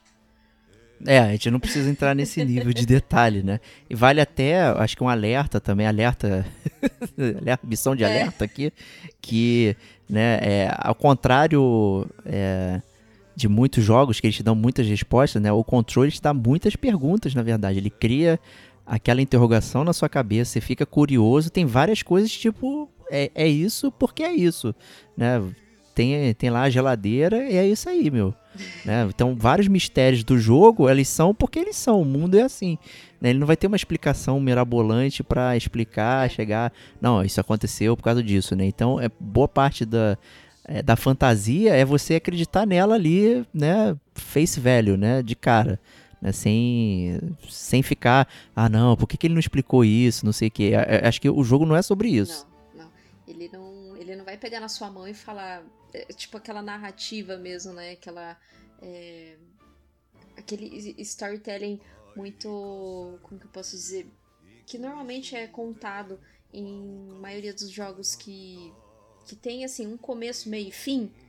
Então, não, você precisa realmente buscar, você precisa ler. É, eu acho que se a, se a pessoa só jogar pela ação, pelo tiro, não prestar atenção na história, vai achar o jogo uma bosta. Eu acho, inclusive, é para você ver, a gente tá na zona de spoilers e a gente tá, tá falando de. A gente tá side quest da zona de spoilers. né? Então. É, eu ainda não vou entrar na main quest aqui. Eu quero continuar essa história da geladeira. É, que quando você entra nela, né, no caso, você acaba indo parar naquela dimensão astral e você encontra um, um, uma espécie de ser, né, que fala igual o pessoal do conselho, né? Tem lá o Exato. e tal, né, que ele é traduzido como o antigo, né, mas é, em inglês é the former, né, como, é como na verdade é o anterior e não o antigo. E dá a entender, né, quando conforme você vai lendo, né, que ele é meio que um membro do conselho que foi expulso e tal, né? Que tá, tá, e tá, ficou puto, né, por não fazer mais parte, né? É muito interessante isso. Exato. Então aí você já percebe que se o cara foi expulso, quer dizer que o conselho não é tão unido assim, né? Então, assim, Exato. tem uma treta ali dentro, quer dizer que que que tá que rola ali um, um pouco de, de, desavenças e daí já vem na sua cabeça hum, será que o Trent se matou mesmo hum, tá estranho isso é, então acho que ele instiga muito isso o, o, jogo ele instiga bastante disso e da mesma forma também que a Remedy ela usa muito trocadilho ela usa muito de, desse tipo de coisa né para você parar e pensar hum, nossa acho que é, eu ligando os pontos, acredito que possa estar tá acontecendo alguma coisa aqui, sabe? Então acho que esse, essa coisa de do jogo te levar a pensar um pouco mais além da história é que faz ser muito interessante, sabe? Não, com certeza, né? E até a gente pode então falar um pouquinho da main quest aqui, né? Tem um evento é, na história que, que dá o andamento de tudo, né? Que é o evento que acontece na cidade Ordinary, né? Olha o nome da cidade, né? Ordinária, né? A cidade que mora lá Jess e seu irmão Zilla, né? Que ela acaba sendo vítima, né? De um de um evento de mundo alterado ali e os adultos todos desaparecem da cidade né? E acaba que o pessoal do FBC chega lá e captura o Zilla, né? Leva ele embora e a Jess acaba escapando, né? Com até na cabeça dela com um ser lá que ela intitula Polaris. Então ela passa né, a, a, vida toda dela tentando encontrar o irmão dela, né? Que é aí daí que, que é o início do jogo, né? Chegando ali na Isso, na parada. Exatamente. E né? é, esse evento que acontece na cidade é, antes né, dele ocorrer, é, a, Jessie, o irmão e alguns amigos, eles estavam brincando no. Acho que é no lixão, né? Que eles estão brincando. Sim, no lixão. No lixão da cidade e eles encontram um projetor. E, e daí, eles junto com esse projetor, eles encontram alguns filmes. E quando eles colocam um dos filmes, acontece toda essa, essa esses eventos, né? É como se liberasse, é como se fosse uma caixa de Pandora mesmo, né? Que, que eles iniciaram os eventos ali Sim. com esse projetor. E inclusive lá na The Oldest House, ela encontra esse projetor, né? Que tá lá com o FBC, que também levou esse projetor junto com o irmão dela. Então a. E o lixão também, ah, né? É verdade, o lixão também. Eles levaram tudo. levaram o lixão é todo. É verdade. É verdade. E o mais engraçado, que era o que a gente estava conversando antes, é que os adultos provavelmente sumiram, porque a, a Jessie, ela teve esse pensamento. É, porque assim, quando eles encontraram esse projetor, esses eventos começaram a ocorrer e eles tentaram falar com os adultos, né? Eles tentaram falar, olha, tem coisa estranha, muito tem coisa muito estranha acontecendo depois que a gente encontrou esse objeto aqui e ninguém acreditou neles. Então a Jessie, aquela aquele sentimento de criança, né? De criança contrariada. Nossa, eu queria que esses adultos todos sumissem. No dia seguinte, o que aconteceu? Eles sumiram. Tum. então ele explica. E tem uma parte na Oldest House que. Que é tipo um setor mesmo, o lixão, né? tipo lixão e uma maquete da cidade dela. Então você encontra isso. Eu achei muito legal isso no jogo também, eu fiquei super impressionada. Acho que você até. Tem até uma batalha ali no, no meio que, nossa, eu fiquei. Acho que eu morri umas duas vezes ali, porque eu não esperava que seria tanto. tanto tanta, tanta gente, gente né? Ali. Realmente. É, e acaba que esse Slide Projector, esse projetor, ele é um, é um. O filme que sobrou é um filme que abre um portal para uma outra dimensão né? E que a galera fazia expedições ali para ali, né? Então, o Dr. Darling e tal, não sei o quê. Só que o Trent foi o cara que foi lá e ele voltou com ruído na cabeça, né? O Reis ficou dentro da cabeça dele. É, tem até relatos no, no jogo lá, no, nos papéis, que ele tenta conversar com o Darling. O Darling fala que não é nada, não sei o que, que é tudo imaginação dele. E acaba que ele que libera toda todo o jogo, né? Ele chama os vilões para entrar no, no mundo, né, ali, e aí entra a contramedida do Oldest House, que é fechar todos os setores e tal, né? E, e ser criado aquele Hadron é, Resonance Amplifier, né, o amplificador de ressonância. Né? Esse Hadron é, digamos que é um outro ser, né, que, que é um hexágono, né? então a gente não consegue né, perceber ele dessa forma, mas o, o Dr. Darling viu, e esse é um elemento que faz o contraponto à ressonância do, do RIS, né, do, do ruído. Né, e acaba que essa ressonância ela fica na cabeça do Trent e é por isso até que ele se mata. Né, e ele tá com peso do negócio e, e as vozes não não calam nunca a boca, né? Acabou quem foi compromise, né? Quem foi comprometido, ele estava bem paranoico, inclusive, você tem, é, você acaba se comunicando com, digamos, com ecos dele através da hotline, né? Que é o objeto do poder do telefone do Batman, né? Aquele telefone vermelho, né? E você vê que, que ele tá ficando paranoico, desconfiando de todos, do, principalmente do Darling. Porém, ele que é o cara que está comprometido, ele que, que na verdade fez a merda, né? Então isso é bem interessante. E o Darling, ele já sabendo disso, antes de, de liberar esse RIS, né? Ele distribui coletes para algumas pessoas da equipe, né? Do, por isso que você encontra algumas pessoas que lá dentro da Oldest House que não foram afetadas por esse ruído. Então são pessoas que quando você encontra você até se vê assim, um coletinho parece ter um prato assim no meio ligado com os fios.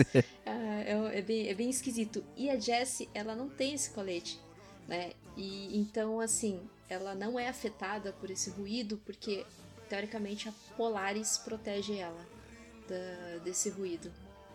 É, e a Polaris seria a manifestação do Hedron, né, do hexágono aí na, na realidade, é, digamos, física da Jessie, né? Então, por isso que ela é imune, por isso que ela é, digamos, né, consegue é, liberar os pontos de controle e tal, vai é, limpando né, o, o RIS da, da, dali. Então ela acaba sendo especial por, por causa disso. Né? E até tem essa brincadeira aí, porque ela, é, só ela fala com a Polaris. E é como se ela estivesse falando consigo mesma ou meio que quebrando a quarta parede, né? Como se estivesse falando com a gente, né? E a gente que tá ela tem essa noção de que alguém controla ela, né? E na verdade parece que ela tá falando da gente, né? Então tem essa brincadeira também do nome, Isso. né? Control, a gente que tá controlando e tal. Então é muito, muito, tudo conectado, é, né? Desde o começo você já percebe essa maneira dela conversar com ela mesma de que parece que ela está sendo controlada mesmo, né? Você já parece que você já tem essa, essa sensação. E é bem legal porque ela fala o tempo todo com ela mesma, até durante uma conversa que você está tendo com outro personagem, é, foca, né? A, a, câmera foca nela e ela fala consigo mesmo. Então, assim, eu, eu achei também essa, essa direção muito legal do jogo, né? Essa direção de arte do jogo e tal. Então, foi, foi uma das coisas que, é, eu gostei muito, que me chamou muita atenção, assim, que eu até pensei, ai, será? Depois, muito pra frente, eu pensei, caraca, será que eu sou a Polaris? Uau! Esse jogo é demais! É muito, muito, bom. bom. É, e o que é curioso mesmo, porque em muitos jogos narrativos, nenhum personagem pensa, né? Ele só é. fala, né? Ele não tem pensamentos internos, né? Ele só sai falando, né? Então é interessante é, ter essa coisa para dentro, né? E ter essa insinuação de que, na verdade, somos nós ali que estamos controlando, né? Então é bem interessante, curti muito esse, essa é até uma é quase é sutil, mas não tão sutil, né? Depende do, do seu nível de atenção ali. É, eu acho que todo mundo e... tá, eu, eu acredito que todo mundo acaba tendo essa sensação. Tomara, acho que a missão cumprida aí pro pessoal da Remedy, passou né? bem, soube passar muito bem. É, e aí, continuando, né? É, como existe um programa para criação de diretores é, de, da, da UFBC lá dentro, né? Que são seres mais extraordinários, não sei o quê. E acaba que né, os cinco candidatos, né? Prime candidates né, do jogo, né? Candidatos é, primários ali, eles morreram por acidente e tal, não deram certo. E acaba que o Dylan, né, também eh, deu certo, né? Que ele era o candidato P6, né? E, e por isso que ele foi raptado, né? Porque ele já tinha o sentimento de que ele seria, digamos, é, uma pessoa de grande poder. ele foi levado para o FBC e viveu encarcerado todos esses anos, né? Horrível, é, né? Na verdade. E isso explica o porquê que você encontra alguns vídeos de criança, entre aspas, é, durante o, o jogo que esses vídeos foram feito, feitos para o, o, o irmão da, da Jessie. Né? Porque uma criança ali encarcerada até. No entanto, que a hora que você encontra ele, né? Nossa, é, é, um, é um ar de insanidade, né? Bem. Você vê que ele já tá bem perturbado ali, né? Ele tá enlouquecido pelo RIS, mas ele não é exatamente igual os soldados que você encontra ao longo do jogo, né? É, ele, ele tem a consciência, mas ele também está meio confuso. Né? E acaba que você também é um experimento, né? Você está do lado de fora, né? E até a brincadeira com, com método científico, né? Você tem o grupo de teste e o grupo de controle, né? E aparentemente a, a Jessie é o controle também nesse, nesse experimento, né? Tanto é que depois de muito tempo que ela consegue achar a Aldous House e justamente quando ela acha é que ela vira a diretora. Né? Então É, tem isso, né? Isso, ele até. Acho que no, no próprio jogo mesmo, o irmão dela até fala pra ela, né? Isso tudo foi um. Isso tudo não passa de um. De uma brincadeira que ele fala, não lembro se era brincadeira ou se é um teste. E ele fala isso, fala isso, é. Porque isso tudo é um teste, é um teste. Aí eu, caraca, mas será que eu sou um teste mesmo? Será que, né, teve essa. Porque eles são irmãos, né? Eu, eu não lembro se eles são irmãos gêmeos. Sim. É, se, ou se tem uma diferença ali de idade. Porque normalmente essas, esse, esse tipo de, de teste é feito com gêmeos, né? Em, em certo aspecto, para você ver como que, que um responde a certas coisas, né? A, a, a bio, biotipo não. A, é, um biotipo diferente ali, né? Tipo, a, a Jess Uhum. ficou fora, ele ficou ali dentro. Então, a Jess, você percebe que ela é muito mais ágil, que ela tem um poder de telecinese um pouquinho mais. Ela é muito mais poderosa que ele se você colocar num grau comparativo ali do lado. E. Mas assim, claro, os dois tiveram uma certa criação totalmente diferente.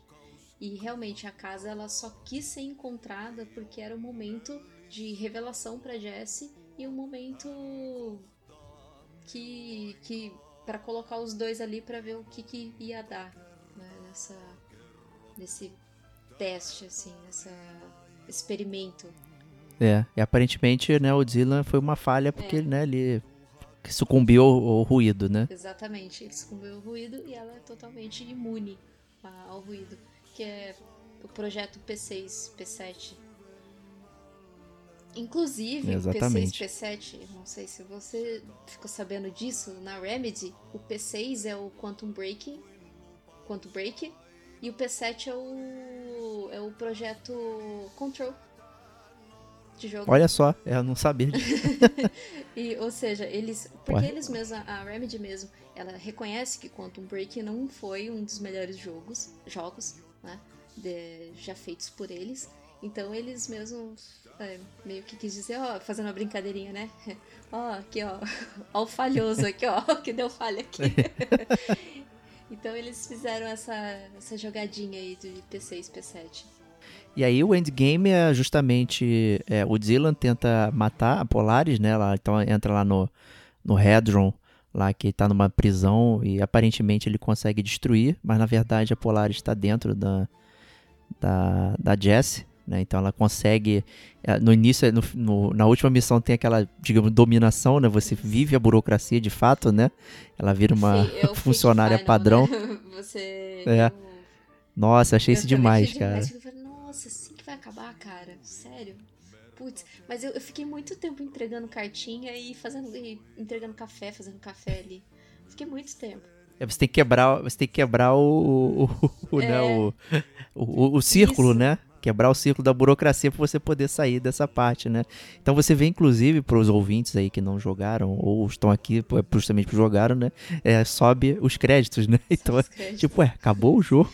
Cara, eu não acredito que acabou o jogo e ela era funcionária aqui do da Odyssey House e tudo passou de um sonho, sei lá o que aconteceu. sonho. Aí eu fiquei, cara, eu não acredito, não. Ela foi dominada pelo, pelo Riz e ela tá presa nessa, nessa rotina e tal. Aí começou a subir os créditos, eu já tava já assim, né? Já tinha levantado da cadeira, já tava fazendo outra coisa. Eu vou dar uma volta. Aí começou a subir os créditos, assim, e, e dar uma, uma estática, assim, nos créditos, né? Tipo, ah, te enganei. Nossa. Te é. enganei, otário. Falei, caraca, tem mais, tem mais, não acredito, não acredito. Adorei, adorei.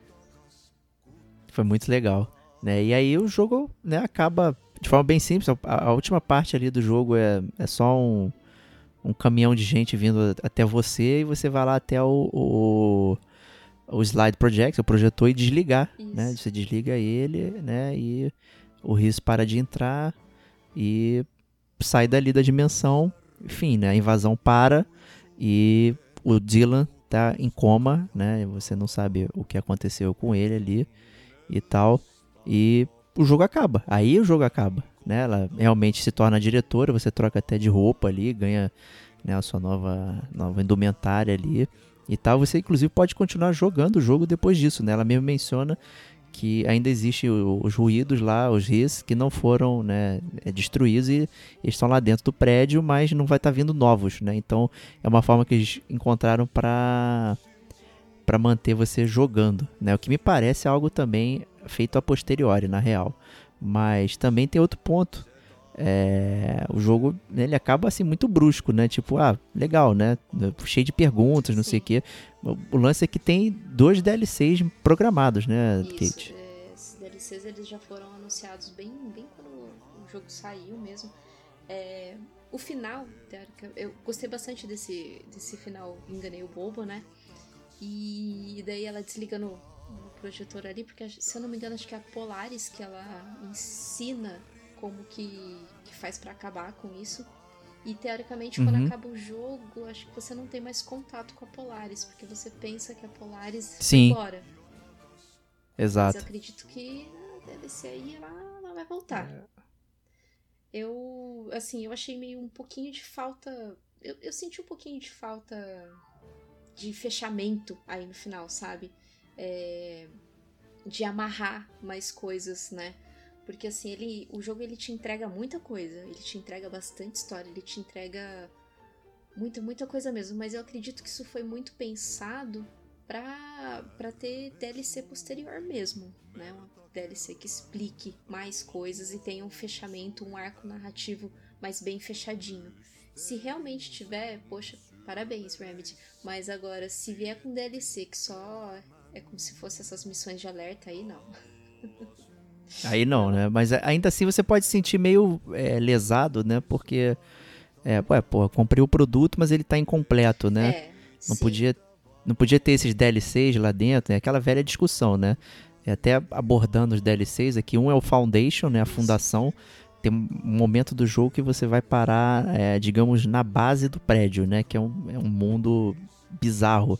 Ali você está à procura do At, né? Do zelador que foi de férias. Viajou de férias, está lá, né? E aí ele até te entrega a, a, o cassette player dele, o Walkman, né? Para que você possa passar de um dos puzzles do jogo. Que é um, né? e... um labirinto. Um labirinto bem interessante, né? Bem legal. E e você acaba não descobrindo muita coisa sobre esse Foundation, né? Você tem aquele detalhe ali, mas né, não tem nada para fazer. Você acaba voltando e prosseguindo o jogo. E o outro DLC, né? É, ele está intitulado de AWE, né? Outer World Events. Porém, né? Acho que aqui agora a gente pode brincar até. É também a sigla do Alan Wake, né? Tá até na fonte do Alan Wake. Fonte do Alan né? Wake e tá, tá como se fosse a capa, né? Do jogo do Alan Wake. Que é a sombra, assim, do, do, do, do próprio Alan Wake. Eu, eu acho que sim. Eu acho que pode ser ainda a Jessie para resgatar o Alan Wake. Porque... Né, tem, tem isso no Ocean View Motel lá, né? Tem um, isso, um file que você vê, né? Que ele fala que porque como o Ocean View Motel ele é ele é aquela conexão, né, entre os, os limiares, provavelmente uma das portas que tem ali, o Alan Wake tá ali atrás de uma das portas, de acordo com um do, do, dos arquivos que, que tem lá, né, que ele fala. Que é uma das portas, sabe aquelas portas que tem uns símbolos? Espirais? Sim, sim. Um deles é o do Alan Wake. Né, que é o Bright Falls, se eu não me engano, né, o, o, nome do local. Você até encontra um, um, também uma file, né, falando do, do evento em Bright Falls, e aí tem essa ligação que é um evento, foi um evento para, paranormal, né, paranatural lá, e então o mundo do Alan Wake tá mesmo mundo do Control e aquilo que aconteceu lá no jogo do Alan Wake é um evento, né, de, é, de do estilo que o FBC vai lidar, né? Então é, é bastante interessante esse link aí e pô, se resgatar o Alan Wake, né, do da, da, das sombras aí do que aconteceu no jogo e tal, enfim, né? É muito, muito foda mesmo. Eu vou ficar bem, bem contente aí com todas essas brincadeiras ficar muito impressionada. É. Porque quem, quem jogou Alan Wake sabe que como termina mais ou menos o, o, o jogo, né? Que é, a premissa do, do, Alan Wake é ele atrás da, do, do amor dele que sumiu ali no, no, no lake, né? Na, no lago ali. E, e, e daí, assim, uma, uma outra curiosidade até que interessante, que eu até esqueci de mencionar na hora que você estava falando sobre os vídeos, que passa aquela programação Night Springs. Sim, no, sim. No Alan Wake, quem jogou Alan Wake, sempre que passa em frente de alguma TV, vê lá Night Springs tal, que é, que é uma programação de terror, né, que passava lá no, no mundo do Alan Wake. E o FBC, ele continua com essa exibição do Night Springs, né? E assim, se eu não me engano, é um arquivo que você encontra que ele fala que eles precisam continuar passando esse, essa programação para o mundo ele se acostumar com é, coisas paranormais mesmo, né? Porque não é como se fosse um consciente coletivo. Se as pessoas acreditarem, Isso, exatamente. acreditarem que aquilo acontece, que aquilo acontece, então realmente vai tornar, vai, aquilo vai tornar-se real, né? É que nem aquele deuses americanos Exatamente. Então, quanto mais você acredita, mais aquilo é real. Então, assim, é uma das formas da FBC tentar é, implementar, porque se realmente acontecer alguma coisa lá fora, explicar isso, ah, não, isso daí é consciente coletivo, isso daí é porque vocês acreditam muito em, em Night Springs, vocês estão assistindo muito Night Springs tal. Então, eu acho, eu acho isso muito legal, eles abordarem dessa maneira, né? E tem essa conexão também da, da música aí do Old Gods of Asgard, né? Isso. Da música Take Control, né? Que é, que é a história do, do Control cantada, né? E, e, essa é a banda, né? Do que toca no Alan Wake, né? No, tem a cena lá que tem é, uma, uma espécie de musical, enfim, não sei o que. Né? É uma banda finlandesa que se chama Poets of the Fall, que compõe, compuseram todas essas músicas aí e tal. Acho que a letra é do Sun Lake, né, do escritor. Isso. Mas a, a banda é o Old Gods of Asgard, fazendo referência lá ao pessoal do Alan Wake aí. Então, e também no Max Payne tem músicas deles lá do Poets of the Fall. Então, assim, é tudo, né? Tudo ligado, fazendo círculo aí.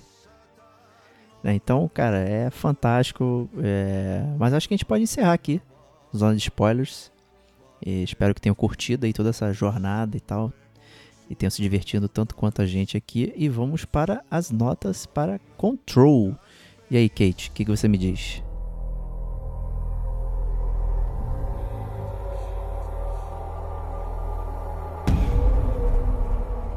Eu digo que eu só não dou a nota máxima para Control porque ele teve essa essa otimização ele não teve, né, essa otimização de gráfica. Não que eu também ligue para isso, mas assim, isso atrapalhou muito, pelo menos na, no, nos meus momentos de batalha, isso atrapalhou bastante, que travava muito, crashou uma vez, como, como eu disse.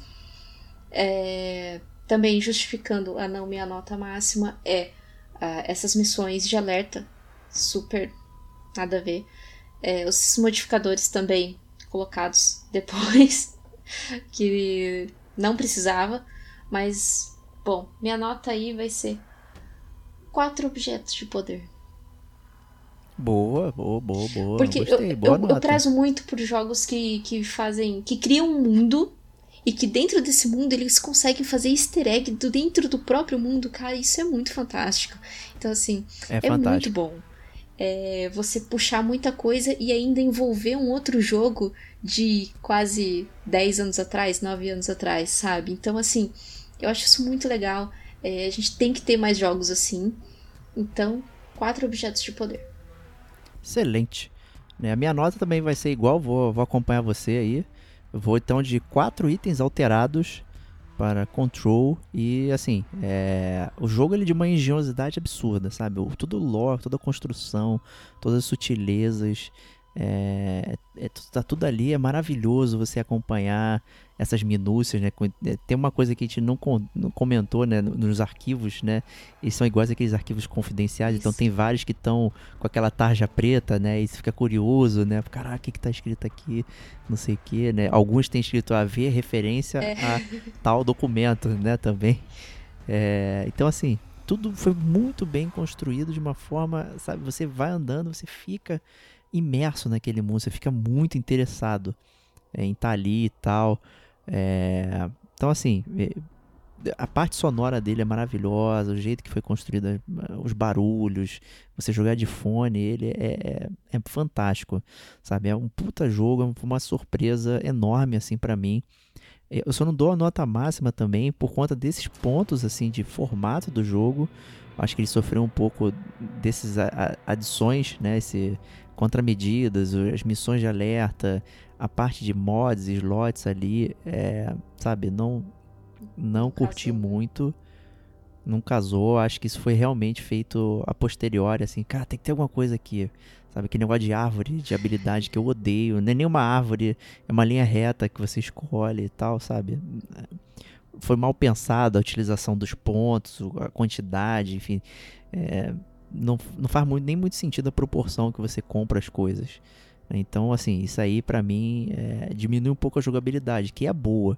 Né? Ele é boa se você for bom. Você pode ignorar até tudo isso, realmente jogar.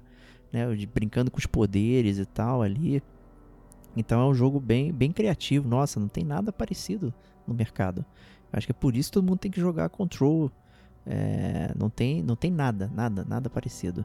Né? Mas tem esses probleminhas aí de, né, da jogabilidade, tá? um pouquinho do andamento. Talvez a parte final possa desagradar algumas pessoas, como a gente comentou na zona de spoilers, não vamos comentar exatamente o que, mas né, tem dois DLCs pós-jogo, né, e, é, praticamente né, continua a história e tal, então assim, eu achei isso estranho em termos de formato, né, mas a gente vai ser obrigado a jogar, né? Ah, Kate? eu vou jogar, com certeza, inclusive tá em promoção. Olha aí, tá então metade, aproveita. metade não, é, quase metade do preço, aí no nas, nas lojas digitais. E, inclusive, eu queria comentar que é, é um dos jogos que tem uma das partes mais incríveis que eu já joguei, né, que é o, o labirinto. Que é quando você adentra no Sim. labirinto com os fones de ouvido. Nossa, aquilo, aquela é uma das partes mais incríveis que eu já joguei, realmente. Ali, você não sabe o que é chão, o que, Nossa, que é teto. E a música. É Nossa. muito. A música. É, é tudo, nossa, é muito tudo. bom. Isso não é um spoiler, não. Isso não é um spoiler, não. não. Fiquem tranquilos. é só um gostinho do que vão, vão jogar Control. E é isso aí, meus amigos. Espero que tenham curtido a nossa super resenha de Control aqui. Um jogo que deixou a minha e a Kate muito felizes. Então, é, agradecê-la por ter me emprestado e ter comparecido aqui ao podcast, fazer aqui comigo. Muito obrigado. Ah, pra falar de jogo que. Jogo bom, quer dizer, a exceção foi Days Gone. Mas para falar de jogo bom, é. que a gente curte e, como eu disse, teve um, uma das. dos momentos mais incríveis, assim, de, de videogame que, que eu, que eu já joguei. Com certeza é um prazer imenso. E eu espero que o pessoal se anime a jogar, né? Porque não foi um jogo tão vendido. Mas, quem sabe, né? Quem sabe. Vamos lá, confie no Gamer como a gente aí, galera. Então a gente se vê na próxima semana. Um grande abraço e até lá. Take.